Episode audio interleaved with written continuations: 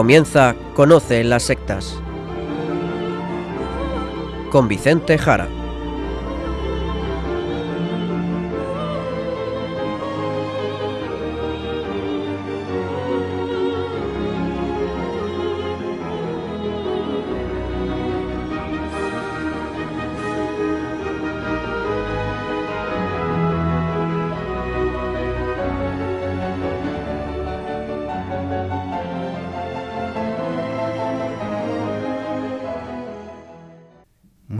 Buenas tardes, queridos amigos de Radio María. Empieza ahora Conoce las sectas, el programa de sectarismo de Radio María España, dirigido y realizado por la RIES, la Red Iberoamericana de Estudio de las Sectas.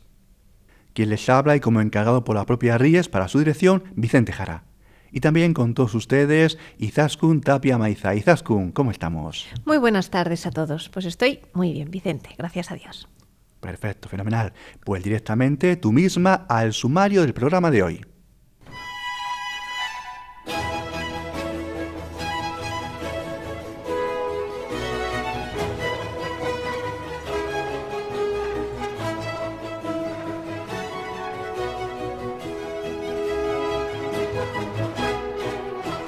Hoy en el programa hablaremos de la psicosíntesis y seguiremos eh, con el apartado de las noticias de actualidad del sectarismo en todo el mundo.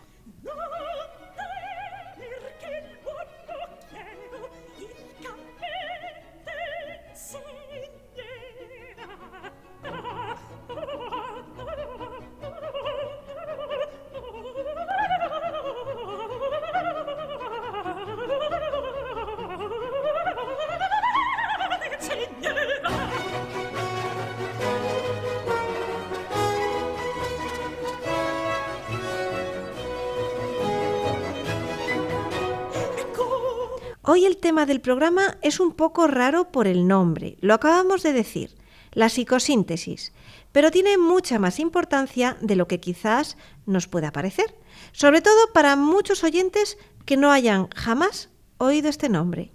Vicente, sitúanos un poco. Pues sí, así por el nombre la verdad es que no da muchas ganas de escuchar el programa y lo podemos entender. Es como una cosa muy friki para, para cuatro locos, ¿no? Pues de eso nada, de eso nada. A ver, la psicosíntesis es un tema que la verdad es que en varias ocasiones nos ha llegado como petición a la propia RIES, la Red Iberoamericana de Estudio de las Sectas, y la verdad yo al menos pues no he querido tratar este tema en el programa pues porque no lo tenía muy claro. Al final la verdad es que me he puesto en ello y la verdad es que sí merece la pena clarificar qué es esto de la psicosíntesis. ¿Pero qué es? ¿Es peligroso? ¿Es una secta? Bien, pues digámoslo claramente, vamos a ver, no es una secta, no lo es. A ver, ahora iremos profundizando. La psicosíntesis, si por ejemplo nos vamos al documento que tantas veces hemos citado aquí, el documento vaticano, Jesucristo portador del agua de la vida, documento vaticano sobre la nueva era del año 2003, pues allí también aparece la psicosíntesis. Si bien es verdad que aparece en una nota, en la nota número 15, al final del documento, pero sí es cierto, hay que decirlo todo, que no aparece el nombre psicosíntesis, sino que aparece el nombre de su creador. Leamos Izaskun el inicio al menos de esta nota, la nota número 15. A finales de 1977, Marilyn Ferguson eh, digamos que Marilyn Ferguson es una de las grandes iniciadoras, de las grandes compiladoras de la nueva era, o era de Acuario. Sigue, Izaskun, perdona. Pues Marilyn Ferguson, como les decimos, dice el texto vaticano, envió un cuestionario a 210 personas comprometidas en la transformación social, a los que también llama conspiradores de Acuario. Es interesante lo que sigue. Cuando se pedía a los encuestados que dieran el nombre de los individuos cuyas ideas les habían influido, bien a través del contacto personal, bien por medio de sus escritos, los más nombrados por orden de frecuencia fueron Pierre Teilhard de Chardin, Young, Abraham Maslow, Carl Rogers, Aldous Huxley, Asagioli, Krishnamurti. Es decir, sin seguir con la cita al completo que va nombrando personas, decir que dentro de las personas que han ido creando, tejiendo, pues ese extraño conjunto de ideas revueltas, de ideas mezcladas, sincretistas, de aquí y de allá, pues tenemos, como hemos escuchado de Izaskun, tenemos entre los primeros y principales a nuestro personaje de hoy, que no es otro que el que ha nombrado Roberto Asadioli. Y el listado, como ha dicho Izaskun, empieza con el jesuita Pierre Teilhard de Chardin y le siguen una lista de psicólogos como Carl Jung, Abraham Maslow, Carl Roger, aquí también Roberto Asayoli, también cita al novelista y filósofo Aldous Huxley y también hemos escuchado a Jiddu Krishnamurti, ese pensador indio que hemos escuchado aquí también en Radio María hablando de él, que se marchó de la teosofía y luego, efectivamente, una lista amplia con nombres como el teólogo Paul Tillich, nombres propios de la nueva era, como Sri Aurobindo, Oscar Ichazo, Maharishi Mahesh Yogi, Tarzan Tulku, por su influencia también, este último de la entrada de tantas corrientes orientales, entre ellas el, budismo tibetano, pues todas esas corrientes que han ido entrando en Occidente. Por lo tanto, la psicosíntesis, corriente creada por Roberto Asayoli, es muy importante para entender la nueva era y para explicar también algo de los gurús actuales, algo de la manipulación sectaria, para explicar también el tema del inconsciente, para explicar también la psicología transpersonal, para hablar de nuevo de la voluntad de poder.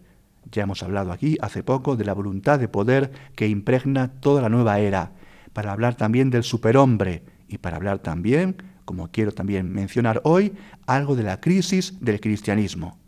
Pues estos elementos ya nos llaman mucho la atención, Vicente.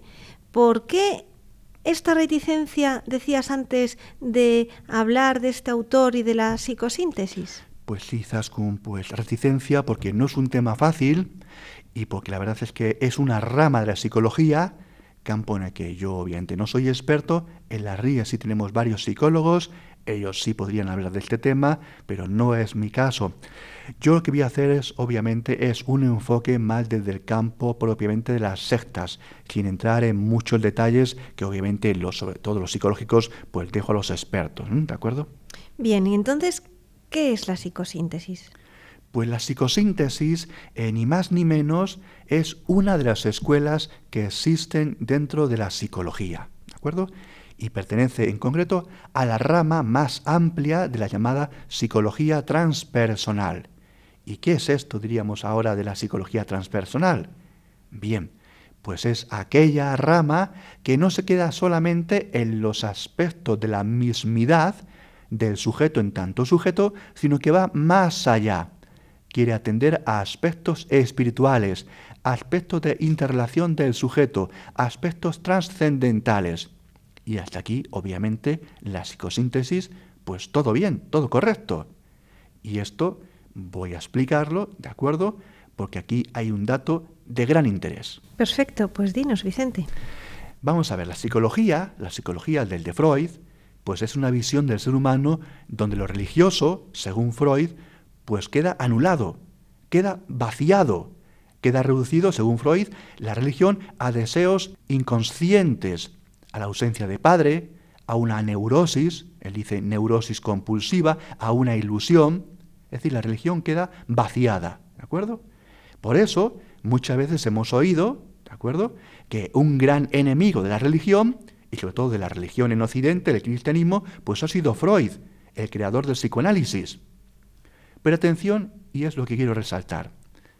Freud tuvo grandes discípulos, y no pocos de ellos pues tomaron muchas de sus ideas, pero es que muchos de ellos también este aspecto de lo religioso, tal y como lo veía Freud, pues lo negaron, lo negaron. Y entre ellos tenemos a Roberto Asayoli, que es el personaje de hoy, de la psicosíntesis, que nació en Venecia en el año 1888. Era discípulo de Freud. El mismo Freud, atención, dijo que Asayoli era su mejor representante en Italia, es decir, el mejor representante del psicoanálisis de Freud en Italia. Pero claro, es que unos pocos años más tarde, Asayoli se dio cuenta de que Freud se quedó muy corto en su visión y que encima en eso de lo religioso, Freud estaba equivocado. Y lo mismo hará otro gran discípulo de Freud, que es Carl Jung. ¿De acuerdo? Lo mismo. Es decir, que la psicología moderna, que empieza con Freud, que se opone a lo religioso, que es materialista y que atacó con fuerza a la religión cristiana, ocurre que muchos de sus grandes seguidores opinan lo contrario.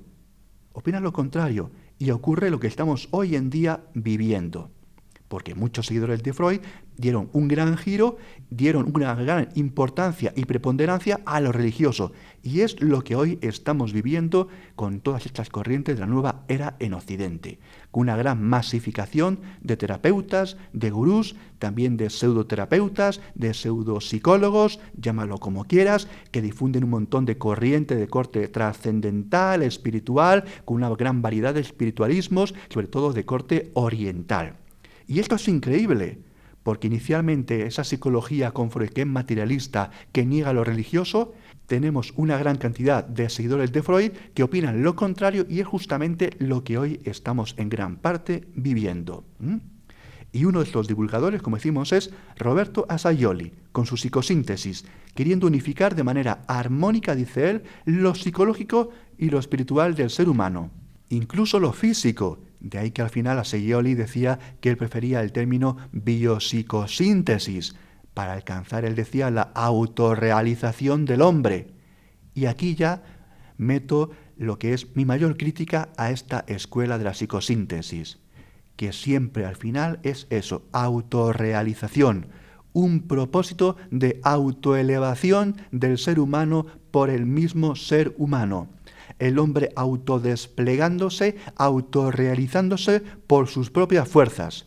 Y esto, obviamente, lo decimos ya, desde el cristianismo sabemos que no es posible, es imposible. Pero ahora lo explicaremos en mayor detalle, Zasco. Bien, pues si te parece vamos a escuchar un poquito de música. Y en el programa de hoy mm, hemos traído diferentes músicas de vals. Son tres valses de estilos diversos, que todos son muy conocidos y son eh, de famosos compositores. Vamos a comenzar con el vals del ballet Copelia, que fue escrito por Delibes.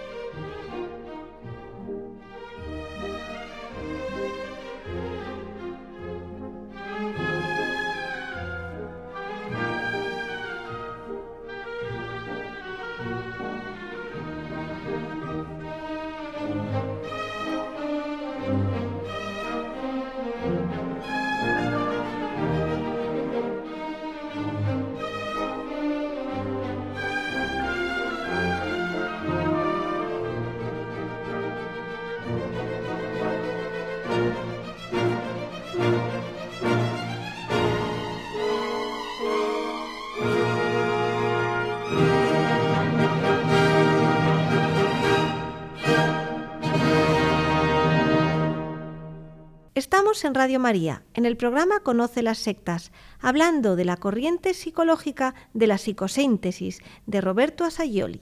Eso es. Y lo que dice Asayoli es que si Freud nos habló de los cimientos del edificio humano, pues él pretende estudiar todo el edificio, no solamente los cimientos. Es más, atención, incluso dice más allá del mismo edificio humano. Y así dice que él quiere subir, estudiar no solamente los cimientos freudianos, sino también la primera planta, la segunda planta, las plantas superiores, incluso llegar hasta la azotea e incluso desde la azotea mirar hacia arriba, hacia afuera. Él dice a las estrellas, al sol. Es decir, esta metáfora tan explicativa, tan clara, nos dice una cosa muy importante. Nos dice, por un lado, que quiere superar el materialismo de Freud, nos dice también que quiere alcanzar todos los planos humanos, también los planos relacionales entre personas, los planos sociales, pero también los planos trascendentes, espirituales, como él dice y la metáfora dice, mirando hacia afuera del ser humano, incluso más allá del ser humano, al cielo, a las estrellas. ¿De acuerdo? ¿Y cómo hace esto Vicente? Bueno, pues la verdad es que sería muy largo de contar, pero él, por ejemplo, al inconsciente, pues lo dividió en tres estadios o tres niveles. El inconsciente profundo, el superior o transpersonal y entre ellos el intermedio. No entraremos en muchos más detalles porque creo que no es importante para lo que pretendemos aquí, ¿de acuerdo? También encontramos en él lo del inconsciente colectivo, todos lo conocemos por Carl Jung, ¿de acuerdo? Por otro lado, la psicosíntesis de Sayoli dice que el self, el yo mismo, es el centro de nuestro ser, punto de concienciación y punto de voluntad, pero que está unido con el yo mismo transpersonal, que es algo superior, ¿de acuerdo? Vamos a ver, la psicosíntesis utiliza también los llamados mapas de la estructura humana, con lo que ellos llaman las subpersonalidades, que son como piezas sueltas del actuar humano. Y también usa muchas técnicas, sobre todo usando de símbolos, las imágenes, también del relato del presente, pero también del acontecer del pasado, hechos del pasado, que es algo muy propio del psicoanálisis. Bien, pero no quiero entrar en temas más técnicos, ¿de acuerdo? Vamos a ver, un aspecto importante de la psicosíntesis y que ya hemos hablado aquí en programas pasados, tratando la nueva era, es el tema de la voluntad. Vamos a ver.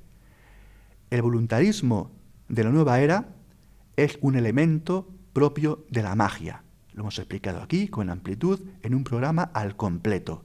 Viene de la magia, la voluntad de la magia de que quiere algo.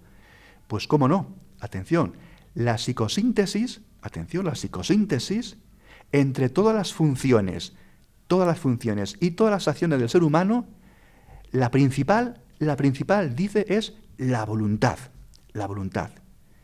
Y esto es algo con lo que de nuevo me opongo con fuerza a la psicosíntesis, lo he dicho antes, porque para Sayoli la voluntad, dice él, la voluntad y el yo se identifican. Y esto es muy serio. Para la psicosíntesis, la voluntad y el yo se identifican. Y esto es muy peligroso. Y lo hablamos aquí hablando de la voluntad. que es la voluntad? Al final es la magia. La magia, ¿eh? Por eso, y contra Freud, que decía que, por ejemplo, que una vez aflorado lo inconsciente, lo verbalizamos, pues ya se consigue la curación, eso por ejemplo dice el psicoanálisis freudiano, dice Sayoli, dice, no, no, no, no vale eso, porque eso es pasivo, hay que hacer algo, hay que ser activos, hay que poner en juego la voluntad, no vale solamente el afloramiento del inconsciente. Démonos cuenta que la psicosíntesis, el gran núcleo, la gran herramienta es la voluntad. Todo ello, dice la psicosíntesis, es para crear una nueva personalidad.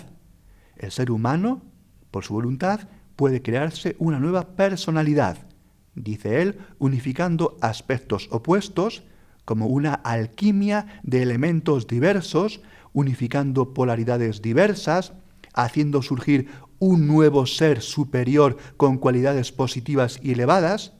Este es lenguaje de Roberto Asayoli. Esto es muy serio, ¿de acuerdo? Como vemos, hay un fuerte componente de la voluntad y un fuerte deseo de autorrealizarse más allá en una nueva personalidad. Es por tanto el ser humano y sus deseos y su fuerza volitiva para alcanzar lo que quiere. La autorrealización porque quiero yo lograrlo. Al final es eso, ser dioses al margen de Dios. Y cuidado, porque la psicosíntesis está hablando de planos espirituales y planos religiosos. La azotea, y más allá de la azotea, a las estrellas. Y dice que la voluntad es la principal fuerza. Y esto es muy serio, queridos oyentes, esto es muy serio. Por la psicosíntesis no solamente está hablando de los cimientos de los diferentes pisos del ser humano, y también le pondríamos peros, porque el ser humano también depende de Dios sino que está hablando de planos más allá del ser humano. Y todo para él, para la psicosíntesis, todo es ejercicio de la voluntad. Y esto obviamente no es cristiano. Choca de frente con el cristianismo. Esto es un voluntarismo. Esto es pelagianismo, que es una herejía, una herejía teológica, religiosa. Y como aquí la psicosíntesis habla de espiritualidad y de trascendencia, podemos hablar de herejía pelagiana es cada cual con sus propios méritos, ganándose la vida celestial, ganándose el paraíso, alcanzando las estrellas por los propios méritos, al margen de la gracia, que es lo que decimos los cristianos. Por todo ello, la psicosíntesis, que tiene, como no, cosas de gran interés, al entrar en el terreno espiritual, que es también parte del ser humano, y hasta ahí, por supuesto que sí, y muy bien dicho, lo malo es que, como no es cristiana, pues tiene su propia perspectiva. Y además hay que decir, por la propia trayectoria vital del propio Roberto Sayoli, pues es de corte oriental, porque Sayoli se metió en mundos orientales, de la teosofía, del gnosticismo, del esoterismo. Es decir, la perspectiva religiosa de la psicosíntesis es una perspectiva de fondo de lo que creía Sayoli, que es temas teosóficos, esotéricos, temas budistas, orientales, y efectivamente hay un cristiano que tiene que decir que no, que no y que no. Y claro, aquí los cristianos no podemos estar de acuerdo, esto está claro. Efectivamente, no podemos estar de acuerdo. Ciertamente la psicosíntesis no es una secta. La psicosíntesis es una corriente psicológica. Pero en tanto que habla de espiritualidad y habla de religión, la fe cristiana también tiene que decir algo frente a ello. Ciertamente, que es lo que aquí estamos diciendo. ¿De acuerdo? Bien. Luego hay otra cosa que la psicosíntesis pues, nos explica muy bien. Y también hay que decir que esto es de gran interés y es una de sus facetas positivas, que tiene muchas, como también digo, a pesar de los grandes reparos que le estamos poniendo, ¿de acuerdo? Al no ser cristiana, al tener una visión contraria al cristianismo y a la vida de la gracia, la vida de la gracia en el ser humano, la vida de Cristo que vivimos los cristianos, ¿de acuerdo? Por lo tanto, ahora como digo, la psicosíntesis tiene otra cosa que es interesante y que nos explica muy bien.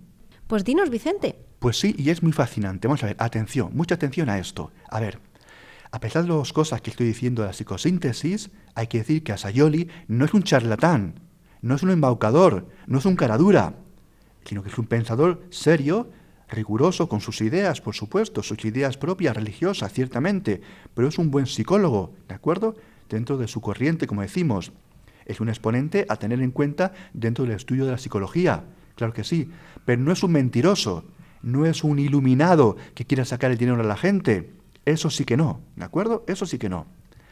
Y lo que él se da cuenta, atención a esto, lo que él se da cuenta en sus análisis psicológicos es que tocar el inconsciente, tocar el inconsciente, tocar la parte trascendente del ser humano es algo muy serio, es algo muy serio. Y esto es algo muy fascinante que conviene también aplaudir de Asayoli. Vamos a ver. Nos dice, por ejemplo, nos relata que en este despertar, en este crecimiento del ser humano, de lo espiritual, en este crecimiento de lo trascendente en el ser humano, pues en ocasiones dice él que lleva, que lleva atención a trastornos emocionales, a desequilibrios, a perturbaciones muy serias. Él habla de llantos, de gritos descontrolados, de explosiones emotivas, de descontrol físico también, de descontrol sexual, que una persona a la que se va guiando en este despertar religioso, pues puede caer, y frecuentemente dice que cae en episodios donde se cree que es un profeta o un salvador de la humanidad, que a veces se creen que pueden fundar una secta, que a veces, muchas veces tienen ilusiones, audiciones, visiones de seres que les hablan, Incluso algunos llegan a escribir de manera automática, de manera como impulsiva, se ponen a escribir como garabatos, a veces palabras sin control por su parte, ¿de acuerdo? Pues esto sí que es muy serio, Vicente, y suena, mm, la verdad es que da un poco de miedo. Efectivamente, pues creo que da miedo, porque realmente Asayoli, que sí es un pensador, como digo, serio, dentro de sus ideas, como decimos, en esto es muy claro, y esto es muy importante, y es un tema que Asayoli nos muestra con gran claridad. Vamos a ver, vamos a ver. Dejar a un gurú, a un charlatán, pero también incluso a cualquiera, a cualquiera, a cualquier profesional serio, que entre en tu inconsciente, en tu ámbito íntimo, en tu conciencia profunda, en tu yo personal más interior, también en tu yo personal espiritual, que sepamos todos, queridos oyentes, que eso puede tener consecuencias muy serias. Consecuencias muy serias. Asayoli nos cuenta relatos muy serios de esto. Y esta es una de las mayores, mayores lecciones que podemos tomar de, la psicosíntesis, pienso yo. Dice también que al despertarse esta visión espiritual trascendente de la vida, pues lo más fácil en muchas personas pues es dejar la vida anterior, porque les parece absurda, les parece aburrida, rutinaria, vacía, y que incluso muchos acaban paralizados, dice así, paralizados intelectualmente e incluso paralizados en su voluntad, como si fueran tarados. ¿De acuerdo? Esto es muy serio. Es claro que Asayoli, en todo esto que digo, dice, obviamente, que hay que ayudar a la persona a progresar, que no se quede así, que no se quede en ese estadio. Sí, lo sé, claro que sí, eso lo dice Asayoli. Aquí me pueden decir los psicólogos de esta corriente que eso lo dice Asayoli, por supuesto, y lo digo yo también, lo sé. Pero yo también digo, cuidado, cuidado, mucho cuidado con someterse a terapeutas que tocan esas teclas internas de tu conciencia, que es algo muy serio, que pueden dejarte incluso, porque es algo muy delicado, no porque lo deseen, por supuesto, te pueden dejar incluso en un gran estado de gran confusión, de perplejidad emocional y espiritual. ¿De acuerdo? Asayoli también menciona el suicidio episodio de tensión, insomnios, angustias. Es decir, cuidado, cuidado con los psicólogos y mucho más con cualquier gurú que hay por ahí, pseudoterapeutas, a los cuales le permites que entren en lo más sagrado de tu psiquismo. Mucho cuidado, porque ese terreno es cosa fina, es cosa fina, y cualquiera que te toque y hurgue por ahí te puede realmente destrozar. Está claro que esto puede ser muy peligroso, incluso con especialistas, porque ciertamente es algo muy delicado. Eso es, eso es. Y otro aspecto que dice Asayoli es que en general, cuando una persona se somete a este proceso de psicosíntesis, cuando va abriéndose al luminoso, dice él, cuando va progresando, pues dice que uno se siente bien, ve avances, y que al llegar a percibir un chorro de luz, de trascendencia, dice Asayoli, pues estalla en él pues una alegría sin freno, una alegría desbordante. Bien. Pero dice también, pero como esa liberación de energía no puede ser mantenida, pues siempre ocurre que al poco tiempo uno cae hacia abajo y se produce una fuerte depresión. Y dice él, el terapeuta tiene que alertar de esto a la persona, porque ese estado de luz no lo puede mantener. Y ahora digo yo otra vez de nuevo, vamos a ver, Efectivamente, eso es así. Pero es que este proceso de atención y ayuda a una persona que vive estas experiencias no es cualquier cosa. Es cosa muy seria. Te están tocando lo más íntimo de tu fibra interior. Y esta caída en picado, pues puede ser como lo que es el mito de Ícaro. El mito de Ícaro, que acercándose al sol, con esas alas que se fabricó, pues se le quemó la cera de las alas y se cayó a tierra y se mató. Ícaro, que quiere subir hacia el sol, lo que quería la psicosíntesis, desde la azotea subir hasta las estrellas, mirar hacia arriba, hacia el cielo. Cuidado que esto puede ser como Ícaro. El sol derrite la cera y al final las plumas se deshacen y te caes al suelo y te matas. Vamos a ver. Hay por ahí una gran cantidad de charlatanes Pululan por ahí una cantidad enorme de desalmados y de gentuza hurgando en el psiquismo de la gente, hurgando en el inconsciente, y en aspectos espirituales de mucha gente. Mucho cuidado, queridos oyentes, con todo eso. Moverse en el terreno de lo espiritual de una persona es muy delicado. Y mucho cuidado a quién le dejas que te toque ahí. Mucho cuidado a quién le dejas que te toque ahí. Y por último, recordad lo que antes dije, porque a Sayoli, al no ser cristiano, interpreta fenómenos místicos, como de místicos cristianos, los interpreta, por ejemplo, de San Juan de la Cruz, pues como cosas, cosas de otro tipo, como cosas espirituales al margen de Dios, al margen de Jesucristo y al margen de la gracia. Y por ahí no, me niego. Porque lo que vivieron los místicos cristianos, como San Juan de la Cruz, no son procesos de autorrealización, para nada, para nada, sino que están más allá del ser humano, mucho más allá. Es Dios mismo operando y actuando por su gracia en la persona. Y esto a Sayoli y la psicosíntesis no lo entiende, y esto es fundamental. En definitiva, la psicosíntesis a nivel espiritual no es cristiana, sino que es voluntarista, como toda la nueva era, y además, al tratar aspectos muy íntimos y sensibles de la conciencia, del inconsciente y del centro espiritual del ser humano, hay que ser muy cauto y estar muy prevenido de a quién vamos y a quién le permitimos. Eso es, a quién le permitimos que entre ahí, que, que nos toque ahí, ¿de acuerdo? Por todo ello, y ahora añadir otro aspecto, la psicosíntesis creo que puede ayudarnos mucho en estos aspectos de análisis de las personas que están en las sectas o en grupos de la New Age, de la nueva era porque como hemos expuesto, clarifica el daño, clarifica la manipulación que se puede hacer sobre muchas personas.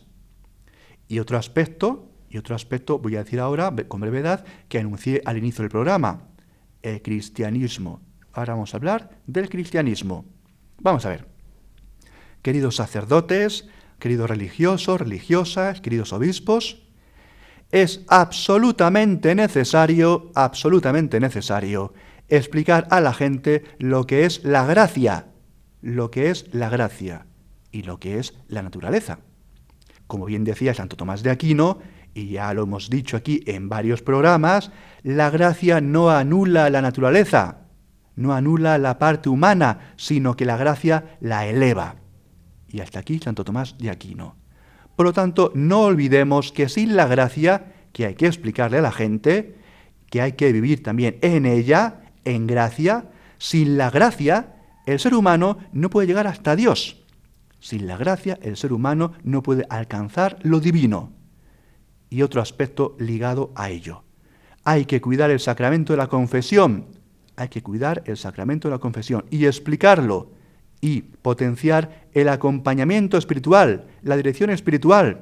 Porque como vemos, por la psicosíntesis, por ejemplo, muchas personas como vemos también por la nueva era, muchas personas están demandando, buscando psicólogos, buscando terapeutas, gurús que les lleven a la iluminación, a la luz, a la trascendencia, a más allá de la azotea. Y ahí está el sacramento del perdón, y ahí está la contemplación en la oración, y ahí está la comunión con Cristo en la Eucaristía, y ahí está el acompañamiento espiritual porque sólo ahí y desde ahí se puede alcanzar la luz en mayúsculas, la única y verdadera luz en mayúsculas que está más allá del hombre y que solamente por Jesucristo, porque Él, Jesucristo, es el único que es verdadero hombre y verdadero Dios, solamente con Cristo podremos alcanzar. Escuchamos a Puccini, su ópera La Bohème, el vals de Museta.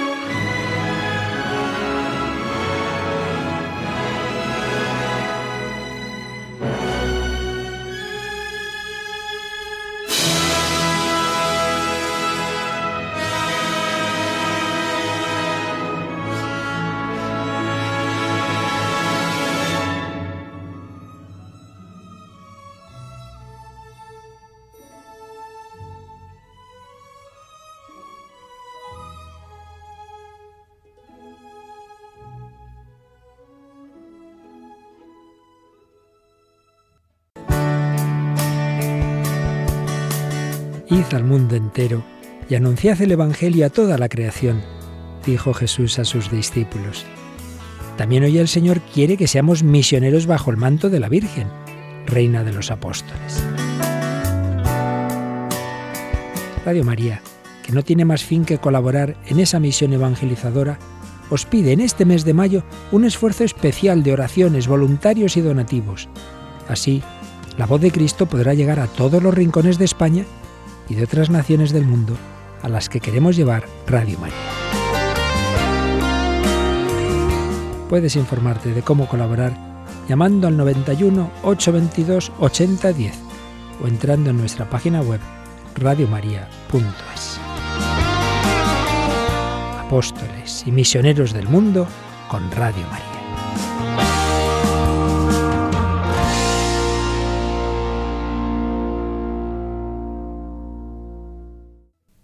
Pues queridos amigos, efectivamente la gran labor de Radio María, la gran labor de evangelización por todo el mundo y en este mes de mayo, mes mariano, pues efectivamente rezar, rezar por Radio María, rezar por la gran labor de evangelización y por supuesto dentro de nuestras posibilidades pues ayudar en lo que podamos para que esta obra de predicación de la gracia, la predicación del Evangelio pues llegue a más y más gente. Muchas gracias a todos.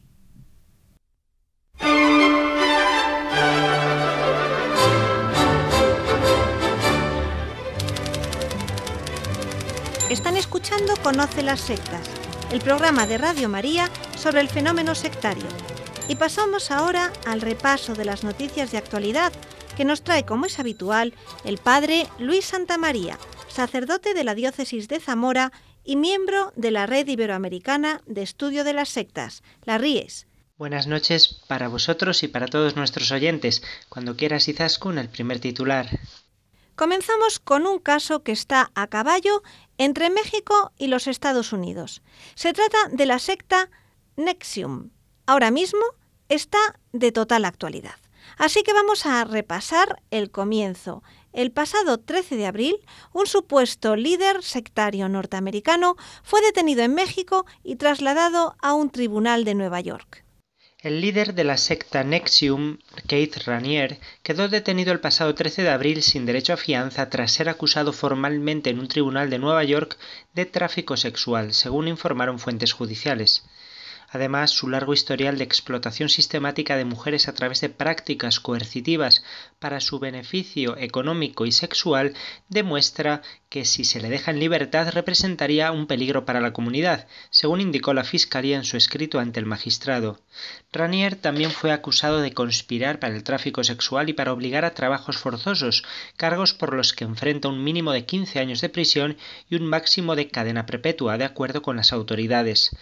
Ranier, de 57 años y arrestado en México el pasado 27 de marzo, permanecerá en una cárcel de Manhattan a la espera del juicio.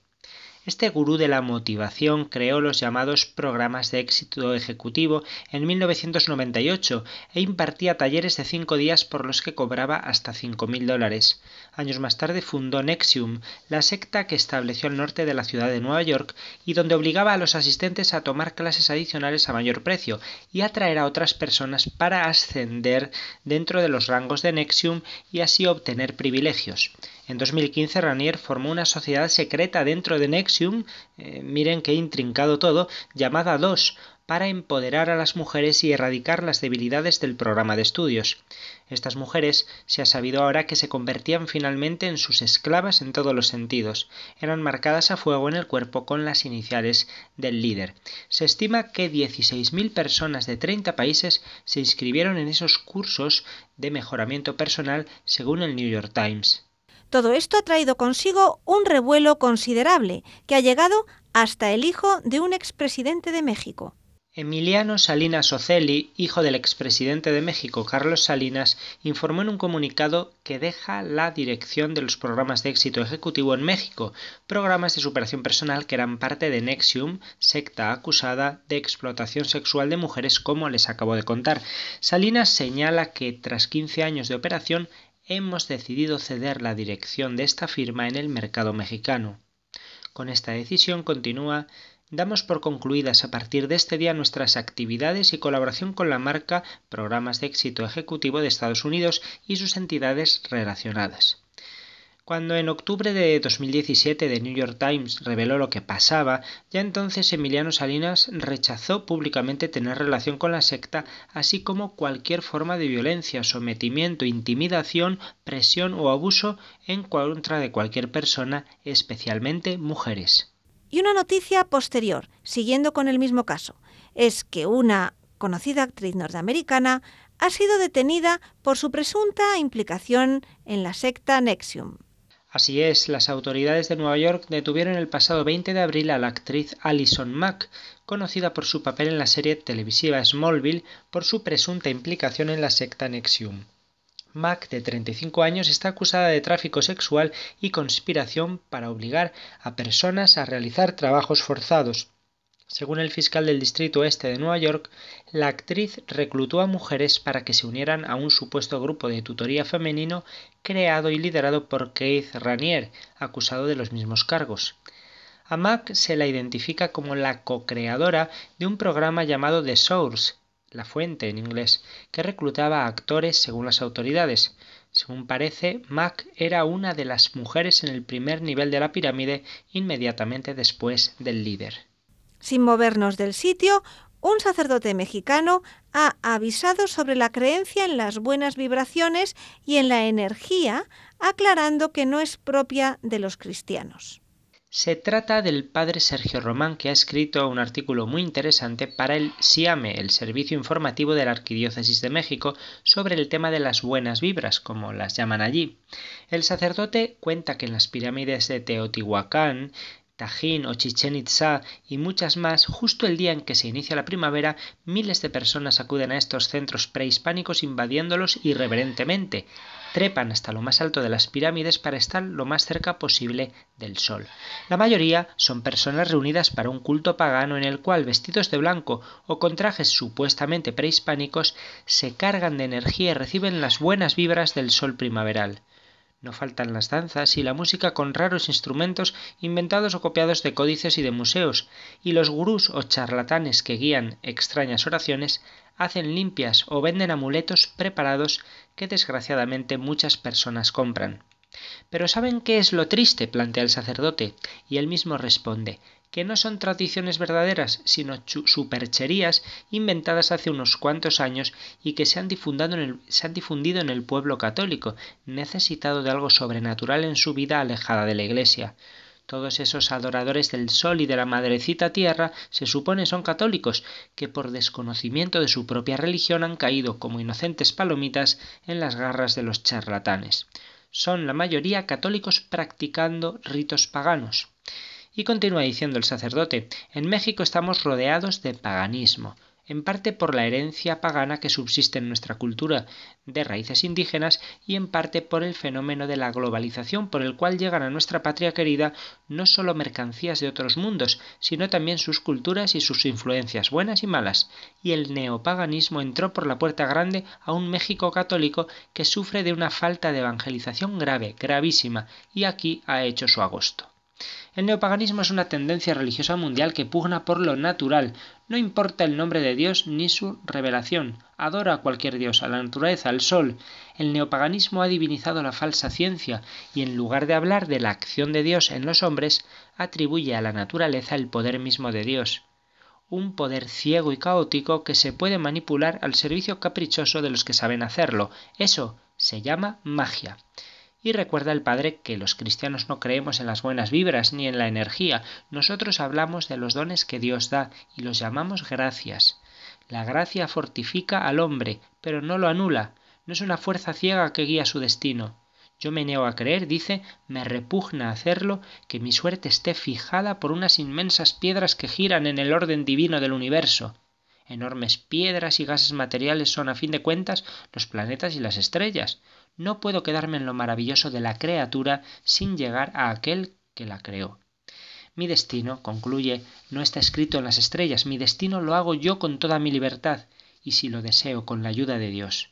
Está de por medio mi soberana, mi soberana libertad, contra la cual Dios no quiere intervenir, como signo de respeto a la dignidad del hombre, creado a imagen y semejanza del mismo Dios. En Colombia, un rito de brujería originó un incendio que se extendió a varias viviendas. Preocupada porque su hija de 15 años estaba saliendo con un hombre mucho mayor, Yajaira Martínez consultó a una bruja para espantar al pretendiente. El resultado fue catastrófico. Un incendio consumió completamente por lo menos nueve casas del barrio 7 de abril en Barranquilla, Colombia, iniciado por una vela en un colchón. Escuchen el relato de la protagonista del suceso. Yo venía de la casa de una señora que es bruja, a quien le había pedido que me cambiara a la niña, y ella me dio la vela para que la pusiera cuando llegara a mi casa. Al llegar a su casa lo que hizo fue poner la vela encendida debajo de la cama de la joven, tras discutir con ella, y se fue a dormir. Después no supe más hasta que reaccioné en el hospital, afirmó la mujer de 39 años. Esta es la segunda vez en el año que el consejo de un brujo provoca una tragedia en Barranquilla. El pasado 21 de marzo, por las mismas causas, un bebé de tres meses falleció en el barrio Mequejo. Atendiendo la recomendación esotérica, la madre de aquella víctima puso una vela debajo de la cuna del pequeño para curarlo del mal de ojo. Se durmió y solo los vecinos lograron sacarla, pero el niño ya estaba calcinado. Hasta aquí ha llegado nuestro repaso a la actualidad del fenómeno sectario y la nueva religiosidad. Pues gracias, Padre Luis, por contarnos estas noticias. Gracias a vosotros y también a Radio María que nos permite estar aquí y compartir la información y la formación sobre estos temas. Hasta el próximo programa dentro de dos semanas, si Dios quiere. Escuchamos ahora el vals número 2 de Dimitri Sostakovich.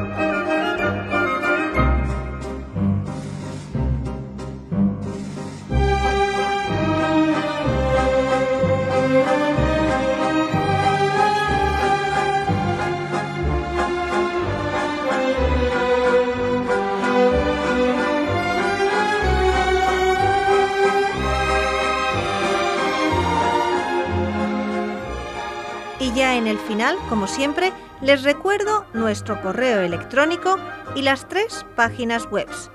El correo electrónico es conoce las sectas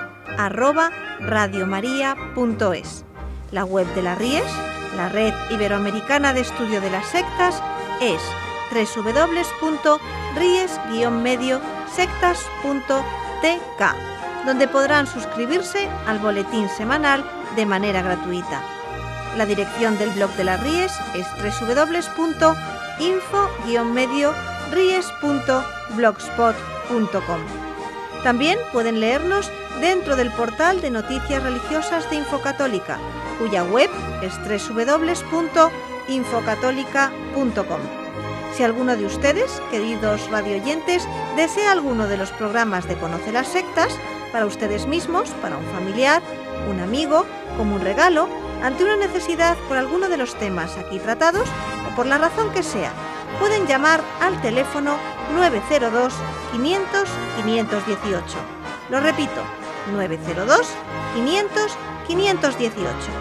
Muchas gracias, buenas noches de parte de todo el equipo que está compuesto por Vicente Jara, Luis Santamaría y quien les habla, Izaskun Tapia Maiza. Y hasta dentro de dos semanas, si Dios quiere.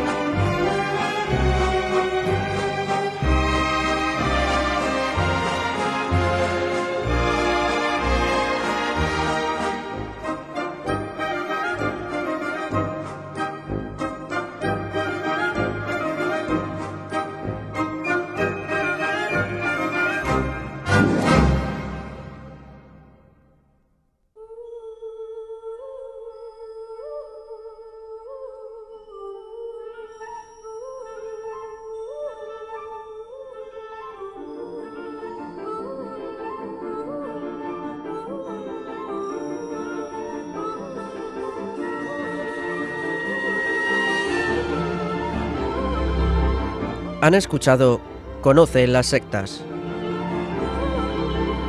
con Vicente Jara.